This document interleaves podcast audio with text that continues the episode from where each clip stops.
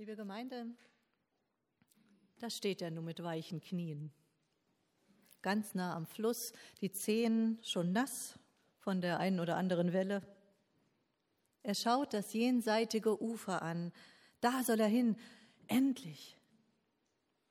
Nach 40 Jahren umherirren in der Wüste. Josua blickt auf das von Gott versprochene Land. Auf der anderen Seite des Jordan. Ihr Ziel. Josua kriegt weiche Knie, dass wir das tatsächlich erleben dürfen. Nur noch ein paar Schritte hindurch, durch den Jordan und dann, naja, dann, dann geht es erst richtig los.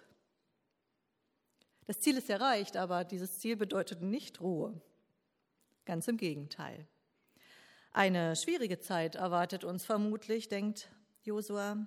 Ich soll das Volk Gottes anführen und sehe jetzt schon die Probleme. Im Land leben die Kanaaniter, gut bewaffnet, und sie werden uns sicher nicht mit offenen Armen empfangen. Vielleicht wird es auch Streit geben untereinander darum, welcher Stamm Israels sich wo niederlassen darf. Wie wird man überhaupt sesshaft? Können wir Nomaden das eigentlich? Häuser bauen, Felder bestellen, bis zur ersten Ernte irgendwie über die Runden kommen Nein, es wird nicht einfach. Ach, wenn doch Mose nicht gestorben wäre.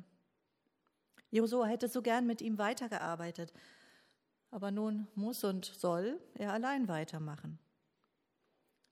Ungewissheit, große Freude, große Last. Das alles drängelt sich in Josuas Herzen. Kein Wunder, dass ihm die Knie zittern. Mit weichen Knien vor einer großen oder auch nur neuen Aufgabe zu stehen, voll unbändiger Freude und gleichzeitig etwas eingeschüchtert. Sowas kenne ich. Und wir haben schon gehört, was Gott der Person mit den zitternden Knien sagt. Und ich lese das mal so im Zusammenhang aus Josua 1, die Verse 5 bis 9. Aber erstmal muss ich mir das ein bisschen höher stellen hier. Wie geht das? So, okay. Niemand kann sich dir entgegenstellen, solange du lebst. Ich werde mit dir sein, wie ich es mit Mose gewesen bin. Ich lasse dich nicht fallen und lasse dich nicht im Stich. Sei stark und mutig. Du wirst diesem Volk das Land zum Erbbesitz geben. Denn ich habe ihren Vorfahren geschworen, dass ich es ihnen geben werde. Sei nur ganz stark und mutig. Gib acht, dass du ganz nach der Weisung handelt, die dir mein Knecht Mose gegeben hat. Du sollst davon nicht abweichen, weder nach links noch nach rechts. So hast du Erfolg bei allem, was du unternimmst. Hör nicht auf, in diesem Gesetzbuch zu lesen und denk Tag und Nacht darüber nach. So weißt du, worauf du acht geben musst. So kannst du dein ganzes Tun danach richten, wie es darin geschrieben steht. Dann wird dir alles gelingen, was du unternimmst, dann hast du Erfolg. Ich habe dir doch gesagt, dass du stark und mutig sein sollst. Fürchte dich nicht und schrecke von nichts zurück, denn der Herr, dein Gott, ist bei dir, bei allem, was du unternimmst. Sei stark und mutig. Dreimal hören wir in diesen fünf Versen diese Aufforderung. Josua hat das offenbar wirklich nötig. Aber ich glaube nicht bloß, weil er besonders heftige Angst hätte sondern weil mit dem Dreifachen sei mutig drei wichtige Wahrheiten verbunden sind. Die braucht Josua, die brauchen wir. Vor allem dann, wenn unsere Knie zittern. In Vers 6 sagt Gott also zu Josua, sei stark und mutig, du wirst diesem Volk das Land zum Erbbesitz geben. Mit anderen Worten, die erste Wahrheit ist ganz schlicht, du brauchst jetzt Stärke und Mut, denn du hast eine Aufgabe. Josua, du sollst das Volk Israel leiten in der herausfordernden Phase der Landnahme in Kanaan. Einige Schwierigkeiten stehen dir schon vor Augen, andere am besten noch nicht. Aber das ist ja nicht alles. Du bist auch aufgeregt, ein bisschen stolz darauf, dass du es bis hier geschafft hast. Du hast schon Erfahrungen gesammelt, die dich kompetent für diese Leitungsaufgabe machen. Und recht hast du. Ich habe dich nicht zufällig ausgewählt. Ich traue es dir zu. Dass du dich also auch geehrt fühlst, das freut mich wirklich. Sei stark und mutig oder getrost und unverzagt, wie Martin Luther es übersetzt. Sei gelassen, vertrauensvoll. Lass dich nicht einschüchtern. Bleib fröhlich. Du schaffst das. Ich bin ganz sicher. Liebes Schulkind, es ist spannend, ein Schulkind zu werden, aufregend, beängstigend. So viel Unbekanntes, wie werde ich zurechtkommen? Sei stark und mutig, das wirst du brauchen, wenn du deine Klassenkameraden kennenlernst und zusiehst, wie du mit ihnen klarkommst. Du wirst Mut brauchen, vielleicht um dich zu melden, wenn du etwas weißt, vielleicht auch um das lange Stillsitzen zu lernen. Du brauchst Stärke und Mut, um dran zu bleiben, wenn dir nicht gleich etwas gelingt. Zur Schule gehen, ob ganz neu oder an eine neue Stufe, erfordert Kraft und Mut. Es ist eine echte Aufgabe, eine faszinierende und manchmal schwere Aufgabe. Du kannst stolz sein. Ich traue dir das alles zu, du schaffst das. Und auch du, die du zum ersten Mal Mutter wirst, du, der du in den Ruhestand gehst, du mit deinem neuen Ausbildungsplatz, du in deinem neuen Ehrenamt, du mit deinem Verlust, der du nun neu schauen musst, wie geht denn das Leben jetzt weiter? Und du, lieber Jonathan, du schaffst das. Du wirst Mut brauchen und Stärke für viele neue Begegnungen, für neue Ideen und laufende Projekte, für den Umgang mit deiner Zeit, für das Übersetzen erlernter Theorie in die Praxis. Sei mutig und stark getrost und unverzagt, gelassen, vertrauensvoll. Lass dich nicht einschüchtern, bleib fröhlich. Du kannst dich geehrt fühlen. Ich stelle dich bewusst in diese neue Aufgabe hinein. Ich traue dir das zu. So spricht Gott. Und wisst ihr was? Ich, Gott, habe Großes vor. Mehr, als ihr euch jetzt vorstellen könnt. Zu Josua hatte ich gesagt, das könnt ihr in Vers 4 noch nachlesen, und so weit soll euer Gebiet reichen, von der Wüste bis zum Libanongebirge, vom großen Fluss Euphrat mit dem Land der Hittiter bis zum großen Meer im Westen. Ich weiß, mein Volk Israel hat nicht dieses gesamte Gebiet bewohnt, aber sie hatten die Möglichkeit. Ihr nehmt gar nicht alles in Anspruch, was ich euch geben kann und will. Das macht mir Freude. Ich halte immer noch mehr bereit, als ihr erwartet, mehr und anderes, als ihr euch tatsächlich aneignet. Meine Fantasie, meine Möglichkeiten sind nie ausgeschöpft. Ich stehe nie da und denke, wie soll das jetzt weitergehen?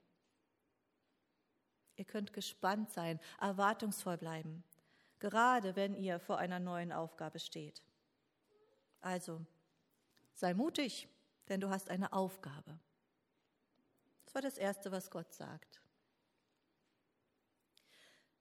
Das Zweite, sei mutig und stark, lesen wir in Vers 7. Sei nur ganz stark und mutig, gib acht, dass du ganz nach der Weisung handelst, die dir mein Knecht Mose gegeben hat. Du sollst davon nicht abweichen, weder nach rechts noch, noch, noch nach links. So hast du Erfolg bei allem, was du unternimmst. Was Josua und wir hier zu hören bekommen, ist also, sei so mutig, dich an Gott zu halten. Josua, du hast es erlebt, wie ich Mose die Gesetzestafeln mit den zehn Geboten gegeben habe. Behalte diese Gebote vor Augen. Beschäftige dich damit. Im Text steht etwas wie, lass es nicht von deinem Munde weichen. Vermutlich hat es mit dem Brauch zu tun, die Worte der Schrift beim Lesen so halblaut vor sich hin zu murmeln. Lies die Bibel, bete jeden Tag, wenn du wachsen willst. Kennt ihr das Lied noch? Schön und gut, aber was hat das mit Stärke und mit Mut zu tun? Mir kommen da zwei Ideen. Die eine dreht sich um unseren Umgang mit der Bibel oder weitergefasst um unsere Spiritualität. Wir als Baptisten sind ja eine Bibelbewegung auch. Und es gehört fast reflexartig dazu, bei allen Fragen des Lebens mal in die Bibel zu schauen, was wohl Gott dazu meinen könnte. Ein schöner Reflex, finde ich. Aber kein selbstverständlicher. Es gibt andere Konfessionen, in denen das so ausgeprägt nicht ist. Für uns aber bedeutet es, dass wir bestimmte Vorstellungen davon überliefert bekommen haben, wie man das jetzt nun am besten einrichtet mit dem Glaubensleben. Lies die Bibel, bete jeden Tag, wenn du wachsen willst. Am besten ist die stille Zeit gleich am Morgen. Die Predigt ist das Zentrum des Gottesdienstes. Man sollte mindestens einmal im Leben die ganze Bibel durchgelesen haben und so weiter. Nun ist es allerdings so, so gut diese Gewohnheiten sind und so segensreich sie für viele Menschen schon waren, es hält sie nicht jeder so durch. Wenn ich mit einer Predigt nichts anfangen kann, dann soll doch für mich nicht der ganze Gottesdienst verdorben sein. Ich habe es nie geschafft, die Bibel einmal ganz durchzulesen. Irgendeine Schriftstelle lenkt mich immer irgendwie ab. Und da muss ich erst mal drüber nachdenken und nachforschen. Und so kommt man vielleicht manchmal in die Tiefe, aber so in die Weite nicht. Und stille Zeit morgens, das kriege ich nicht hin. Ich komme gar nicht auf Touren. Wie gut tut mir da Gottes Aufforderung. Bleib trotzdem dran, das ist wichtig. Sei nur ganz stark und mutig. Gib acht, dass du nach der Weisung handelst. Denk Tag und Nacht drüber nach. Das fordert mich nämlich heraus, zu suchen. Wenn es so nicht geht, wie ich es, Gott sei Dank, mal gelernt habe, wie könnte es denn dann jetzt gehen? Was passt jetzt? Sei mutig, neue Wege zu, zu versuchen. Bleib fröhlich, gelassen, vertrauensvoll dabei. Vielleicht ist eine andere Tageszeit besser für dich. Vielleicht gehst du für deine stille Zeit die nächsten Wochen regelmäßig in ein Kirchengebäude und bist da wirklich mal still. Lässt dich nur von Jesus anschauen. Vielleicht liest du mit deinen Kindern eine schöne Kinderbibel mal ganz durch. Vielleicht eignest du dir eine geistliche Übung an, wie die ignatianische Schriftbetrachtung, bei der man das Gelesene sich wie auf so einer inneren Bühne vor Augen führt. Vielleicht schenkst du geistlichen Liedern mehr Aufmerksamkeit oder suchst bewusst nach biblischen Bezügen, während du Menschen begegnest. Oder, oder, oder. Sei stark und mutig, bleib dran. Die andere Idee, was das mit Mut zu tun haben könnte, ist mehr inhaltlicher Natur. Auch dazu habe ich ein Liedfetzen im Ohr, diesmal aus einer Oper, äh, aus einem Oratorium, Entschuldigung, Elia von Mendelssohn Bartholdy. Is not his word like a fire and like a hammer that breaketh the rock? Was natürlich geklaut ist aus Jeremia 23. Ist nicht mein Wort wie ein Feuer, spricht der Herr, und wie ein Hammer, der Felsen zerschmeißt. Was Gott sagt, ob durch die Bibel oder durch Jesu Leben oder sonst wie, das hat Wirkung. Manchmal durchschlagende Wirkung, manchmal stetig sanfte und es kann Mut erfordern, sich davon leiten zu lassen. Besonders wenn es unerwartet kommt oder anders lautet, als wir uns das so wünschen. Es erfordert Mut und Weite und vor allem Vertrauen, sich auf Gottes Worte einzulassen, seine Weisung ernst zu nehmen, selbst wenn sie Nein lautet oder Warte Ich sollte wirklich nicht meinen, ich wüsste schon alles, sondern erwarten, dass Gott mir noch was beibringen kann. Wie ich zum Beispiel das wirklich mache, die rechte Wange hinzuhalten, nachdem mich jemand auf die linke geschlagen hat. Dranbleiben, wenn Jesus einfach nicht so handelt, wie es doch logisch oder gut wäre. Wenn zum Beispiel jemand, um den du dich doch in Jesu Namen so hingebungsvoll bemüht hast, der von seiner Sucht losgekommen ist und Christ geworden ist, wieder zurückfällt in sein altes Leben. Was soll denn das? Dranbleiben. Dranbleiben, wenn Zweifel kommt und ungeklärte Fragen und Schmerz, das erfordert Mut. Und wie oft erleben wir dann, das könnt ihr sicher bestätigen, wie dieses Wort Gottes wirkt, anfragend, herausfordernd. Manchmal krempelt es uns auf links, dann wieder tröstet es uns, ermutigt uns, erfreut uns. Ich glaube, dass das gemeint ist mit diesen Worten an Josua, dann wirst du Erfolg haben. Oder anders übersetzt, dann wirst du es recht ausrichten. Das heißt, du wirst zu dem Ziel gelangen, das gut für dich ist und gut für andere. Sei mutig, denn du hast eine Aufgabe. Du schaffst es. Sei mutig, dich an Gott zu halten. Du wirst ans Ziel kommen.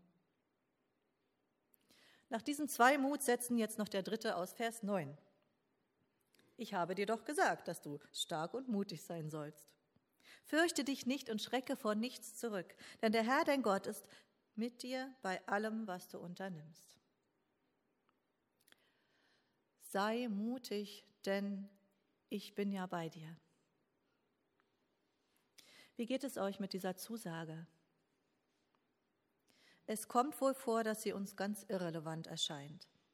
Ich habe einen Freund vor Augen, wie er bitte ausruft, davon wird mein Papa auch nicht mehr lebendig.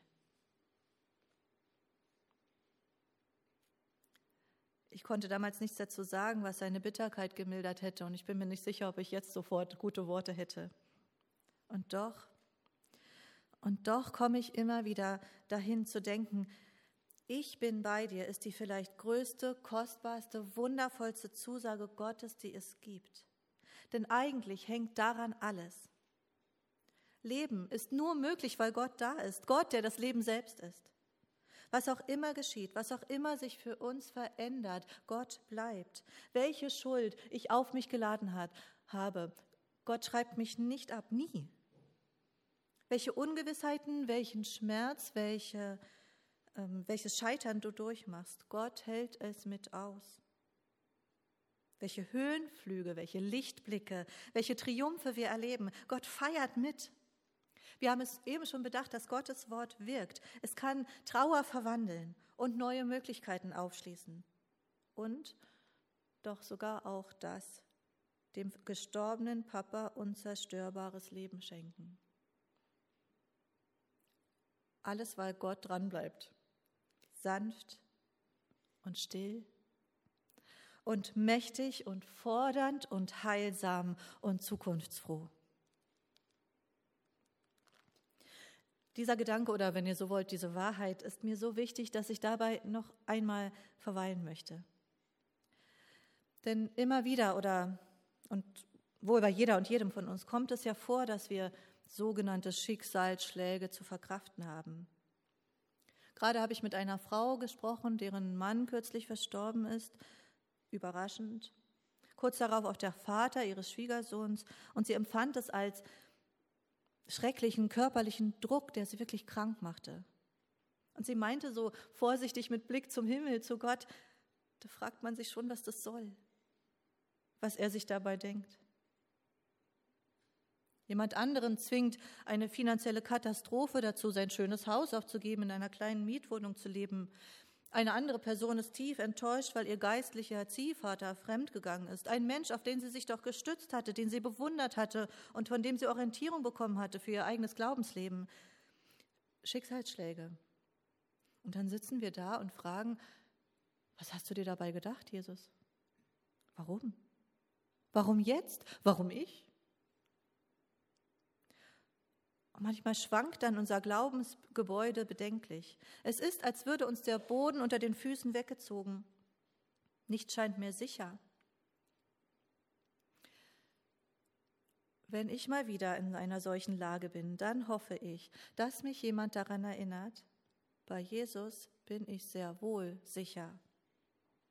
Bei Gott ist der sicherste Ort der Welt. Weißt du denn nicht mehr, würde dieser jemand hoffentlich zu mir sagen, dass solche Dinge auch Christen passieren? Doch, du weißt das genau. Du hast, wenn andere durchs finstere Tal mussten, nie gedacht, alles sei sinnlos. Du hast nie solchen Blödsinn geglaubt, wie die hätten vielleicht eine furchtbare Sünde begangen, für die sie nun gestraft würden.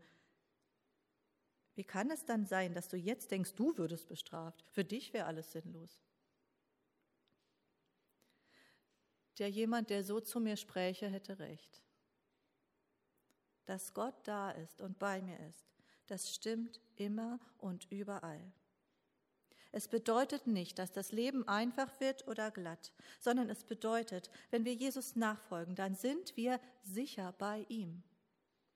Nicht, weil uns kein Übel mehr zustoßen könnte, nicht, weil er die Kananiter einfach aus dem Weg räumte oder welches Hindernis uns das Leben auch immer schwer macht, sondern wir sind sicher bei ihm, weil er da ist und auf die Weise handelt und ruht, die richtig und gut ist. Jesus Christus ist da und er fordert uns auf, folge mir nach. Wie es der Schriftsteller Edwin Pless so unnachahmlich formuliert hat, folgt mir nach in die Verwirrung, ins Staunen, in die Lächerlichkeit, zu vielen guten gemeinsamen Mahlzeiten, in Furcht und Rettung, Offenbarung und Verzweiflung und Begeisterung, zu neuen Fa Freunden und frischen Feinden, in Verfolgung und Gelächter, in eine seltsame Traurigkeit, in mögliche Verletzungen, vielleicht in den Tod und ganz bestimmt in etwas, das Himmel genannt wird und das all unsere wildesten Fantasien übersteigen und uns doch an die schönsten Dinge in dieser gefallenen Welt erinnern wird. Sei stark und mutig, denn ich bin bei dir, wohin du auch gehst. Wir verlieren manchmal den Boden unter den Füßen. Wir fallen und fallen und landen an dem Ort, wo Jesus gestorben ist und auferstanden. Gott, Vater, Sohn, Heiliger Geist, hält uns. Dieser Boden wird niemals einbrechen. Wir sind sicher bei ihm in allem, was geschieht. Mit weichen Knien stand Josua am Jordan, randvoll mit überwältigender Freude und erdrückendem Respekt vor der nahen Zukunft. Mit weichen Knien stehst du manchmal da. Nimm Gottes Worte ruhig ernst. Sei mutig, denn du hast eine Aufgabe, du schaffst das. Sei mutig, dich an mich zu halten, du wirst ans Ziel kommen. Sei mutig, denn ich bin bei dir in allen Umständen. In ihrem Gedicht Gott schreibt die atheistische Lyrikerin Eva Strittmatter, wir seien Artisten ohne Seil und Netz. Da ist was dran. Wir haben keine Garantien, nichts, was uns absolut vor allem Übel bewahrte, nicht mal eine Erkenntnis, die über jeden Zweifel erhaben wäre. Aber wenn wir fallen, dann ist da doch ein Netz. Gottes Ich bin, ich bin da, ich bin bei dir. Darum, du mit deinen weichen Knien, sei mutig und entschlossen. Lass dich nicht einschüchtern, hab keine Angst, denn ich, der Herr, dein Gott, bin bei dir, wohin du auch gehst. Amen.